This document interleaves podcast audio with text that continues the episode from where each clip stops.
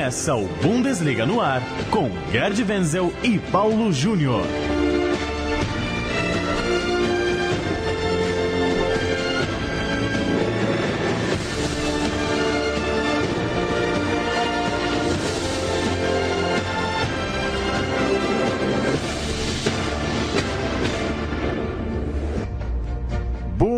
Bundesliga no ar, edição de número 13 do nosso podcast para tratar de futebol alemão aqui na Central 3. Toda tarde de quinta-feira, um novo programa em central3.com.br, também e bundesliga.com.br ou pelo feed. Você procura aí no teu tocador de podcasts no celular, Bundesliga no ar e toda quinta-feira tem um novo boletim para tratar de futebol alemão. Eu sou Paulo Júnior, tenho mais uma vez a companhia aqui nos estúdios da Central 3 em São Paulo de Gerd Wenzel. Tudo bem, Wenzel? Olá, Paulo. Olá, amigos da Bundesliga, do futebol alemão. É, tem muito assunto hoje, né? O Bayern de Munique, que o Bayern tipo futebol raiz, né, superou o Paris Saint-Germain com seu futebol cheio de talentos. O Borussia Dortmund, que até encarou o Real Madrid num dado momento do jogo. E por pouco não consegue arrancar um empate lá em Madrid. Mas seja como for, voltamos com a Bundesliga total. O Bayern de Munique tem, alguns, tem um compromisso sério pela frente, o Borussia Dortmund também. Vamos ver o que o programa nos traz hoje, Paulo, com você e com o Rodrigo também. Começando com Champions League, Wenzel, essa vitória do Bayern 3 a 1 para cima do Paris Saint-Germain, de atuação convincente, abrindo 2 a 0 com, com muita autoridade no primeiro tempo, contando com dois gols do Tolisso, sua grande contratação, ao menos em termos financeiros, e o Lewandowski já falou até em tríplice coroa, já empolgou de novo. O que, que, você, que, que você achou da, da semana do Bayern, Wenzel? Que, enfim, começou mal a Champions League quando levou aquela goleada para o Paris Saint-Germain. Não que devolveu a goleada, mas foi um 3 a 1 bem interessante, bem firme do Bayern, né? É, foi um 3 a 1 com muita autoridade. O Lewandowski de cabelo novo, né? Platinou o topete dele, agora já está com arrobos aí de super otimismo. Não precisa exagerar, né? Tríplice coroa é outra história. O importante é que o Bayern de Munique se apresentou bem é, o Jupp Heynckes conseguiu dar essa injeção bávara ao time, né? Que com Guardiola e com Carlo Ancelotti mais ainda havia se perdido. Não, foi um time combativo, um time aguerrido, um time que marcou em cima, é, especialmente o, o meio-campo do Paris Saint-Germain, tanto, que é, tanto que é verdade que as bolas quase não chegavam. Nem Neymar, Neymar tocou muito pouco na bola, chegaram muito pouco ao Cavani. E o Mbappé, que teve uma chance, fez até o gol, mas, enfim, o ataque não foi acionado do Paris Saint-Germain por conta de uma eficiência é, muito forte da defesa e dos volantes do, do Bayern de Munique. Então aí resultou a vitória e três franceses do Bayern em campo, né? Ribéry, Tolisso e Coman. Coman e Tolisso viviam ficando no banco de reservas com Carlo Ancelotti e o Heinz aposta neles sob a liderança do Ribéry. Então nós vimos essa apresentação deste trio francês foi responsável em boa parte por essa boa vitória do Bayern de Munique sobre o Paris Saint-Germain o Jupp Heinz usando bem o elenco, né?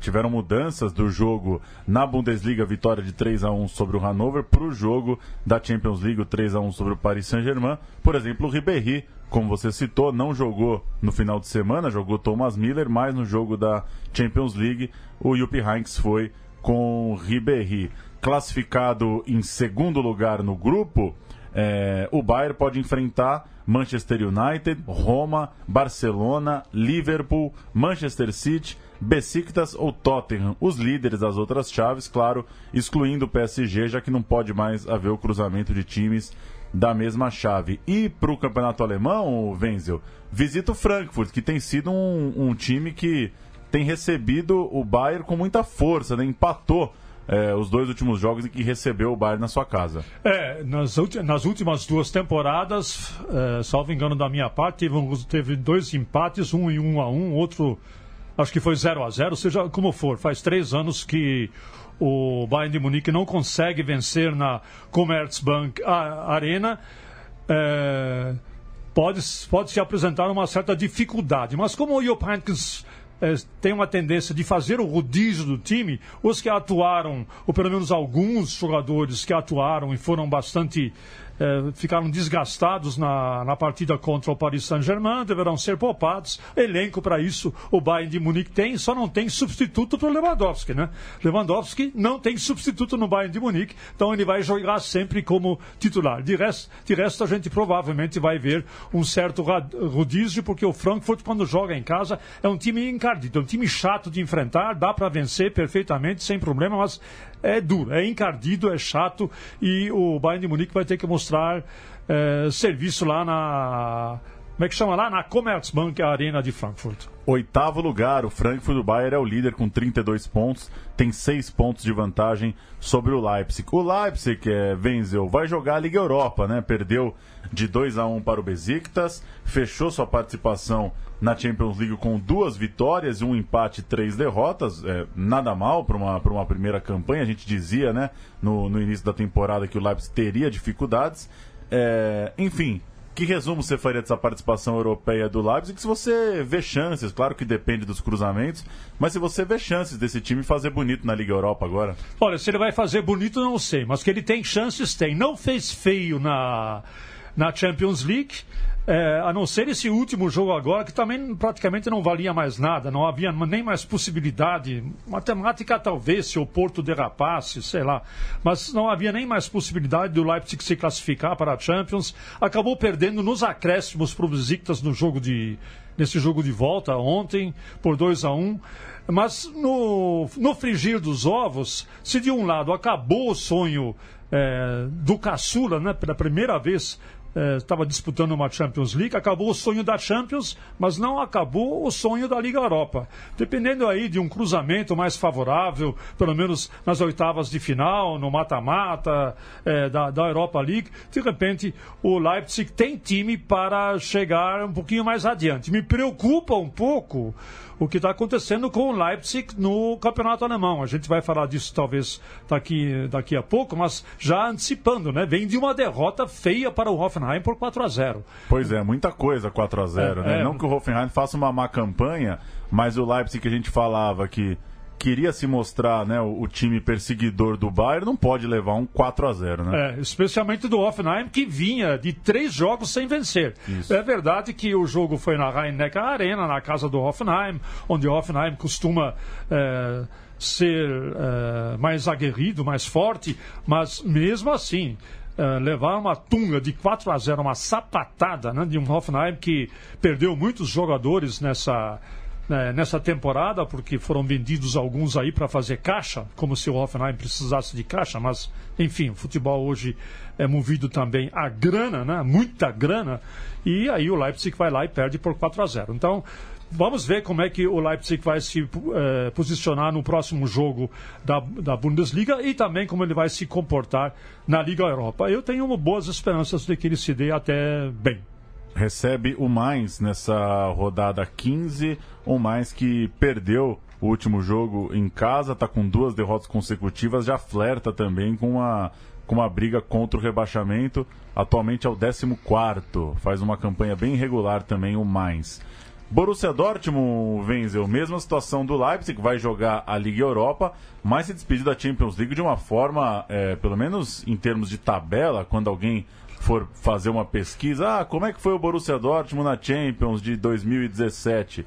É, muito mal, só dois pontos, um time do tamanho do Borussia Dortmund não pode fazer só dois pontos numa Champions League, nenhuma vitória, perdeu por 3 a 2 para o Real Madrid para fechar a sua campanha e, e no final de semana já tinha empatado com o Leverkusen, enfim, nada de nada de muito bom acontecendo para os lados do Borussia Dortmund. É, muito ruim, né, Venza? Não dá para fazer só dois pontos, né? É, o negócio é o seguinte, vamos falar primeiro da coisa boa, né? Eu, eu vi o jogo ontem.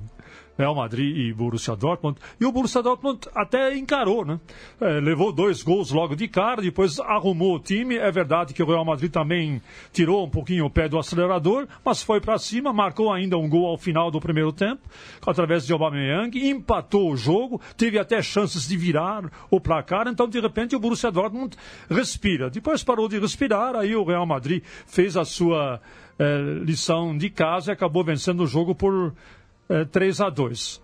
Mas de resto, o Borussia Dortmund, essa campanha do Borussia Dortmund, simplesmente, minha gente, é a pior campanha de um terceiro colocado que vai para a Liga Europa de todos os tempos. Quer dizer, é uma coisa horrorosa, né? Dois pontos, dois empates diante do Apoel Nicosia do poderosíssimo Apoel Nicosia por um a um. As, Se tivesse do... ao menos ganho as duas do então, Apoel e feito menos, seis pontos, é, né? Seis pontinhos, né? Mas, pô, dá licença, né? O que está acontecendo com o Borussia Dortmund? Aí sempre o torcedor mais fanático vai dizer, não, tem muito jogador contundido, é, é verdade, mas na hora que você é, vai competir em três competições, por favor, né? Inco, é, encorpe o elenco um pouquinho melhor, contratar nos jogadores jovens, inexperientes, né? Inexperientes na, no, no teatro internacional, né?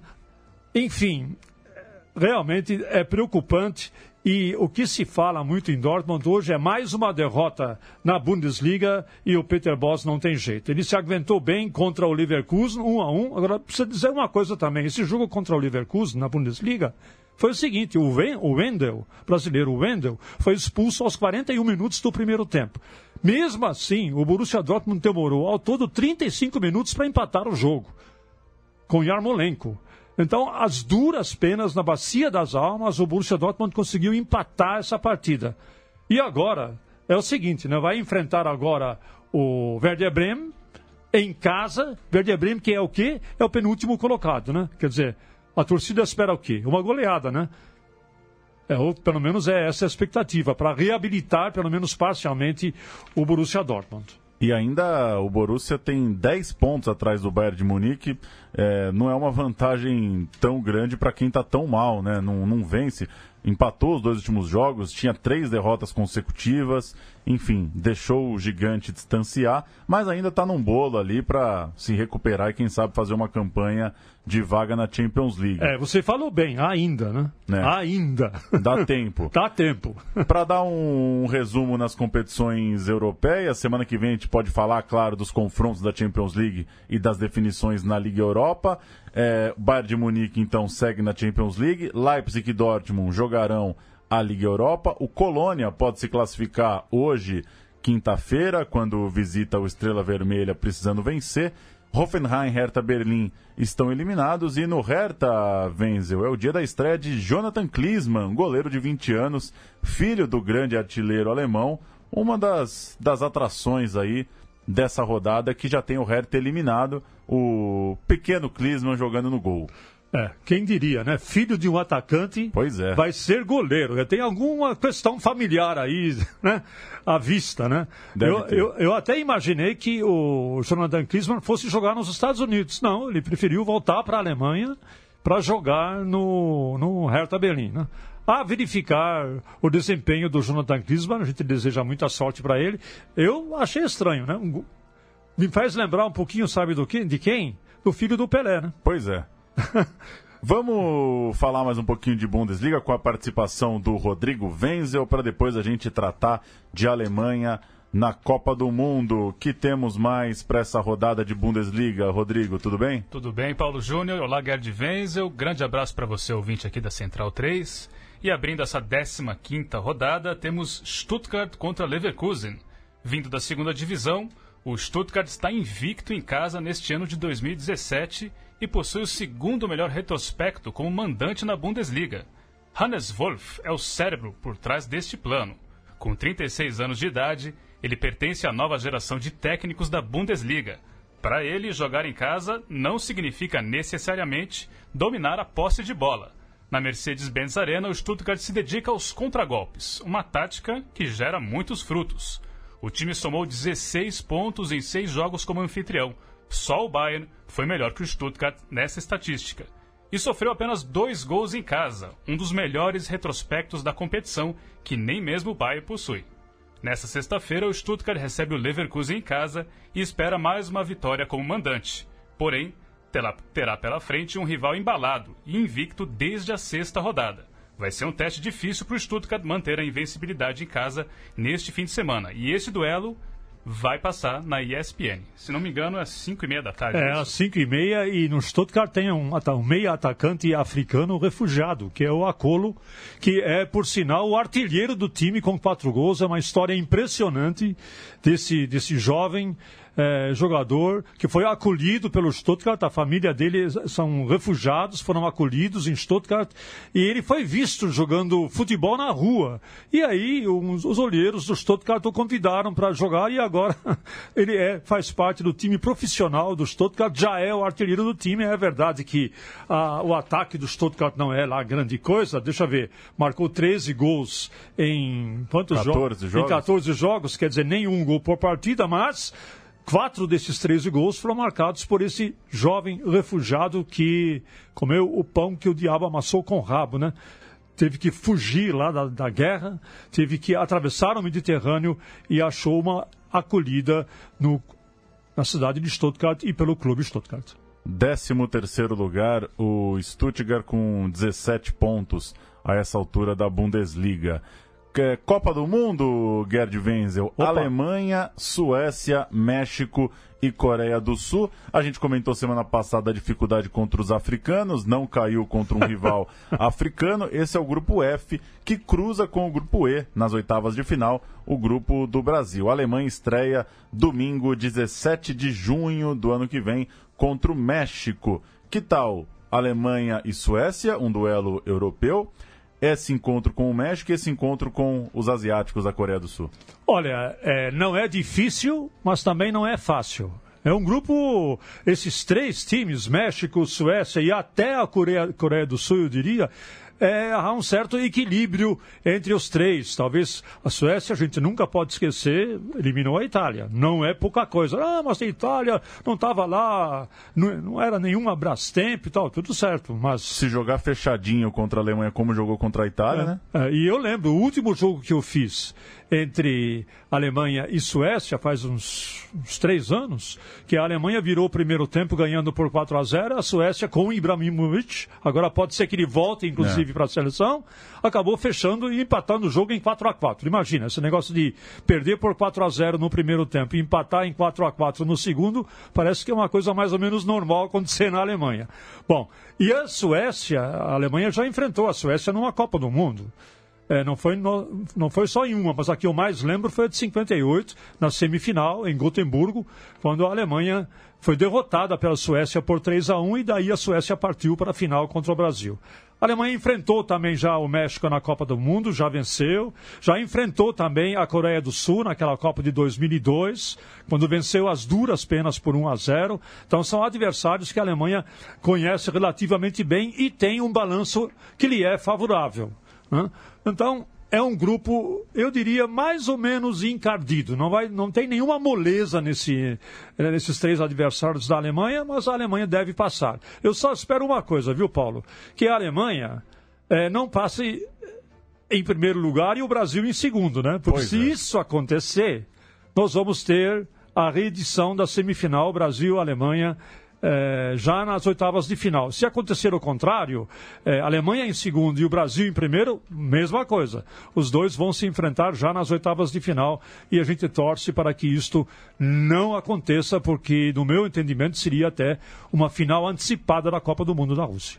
Brasil, Sérvia, Suíça e Costa Rica. Daí sai o adversário da Alemanha, claro, contando que a Alemanha se classifique no seu grupo rumo às oitavas de final para defender seu título mundial. É isso, Bundesliga no ar de número 13. Na semana que vem a gente vai poder falar dos cruzamentos das competições europeias, ver quem o Bayern enfrenta, ver como que ficam os alemães também na Europa League. Valeu, Rodrigo. Valeu, Paulo Júnior. Grande abraço, até a próxima. Valeu, Gerd Wenzel. Tchau, tchau!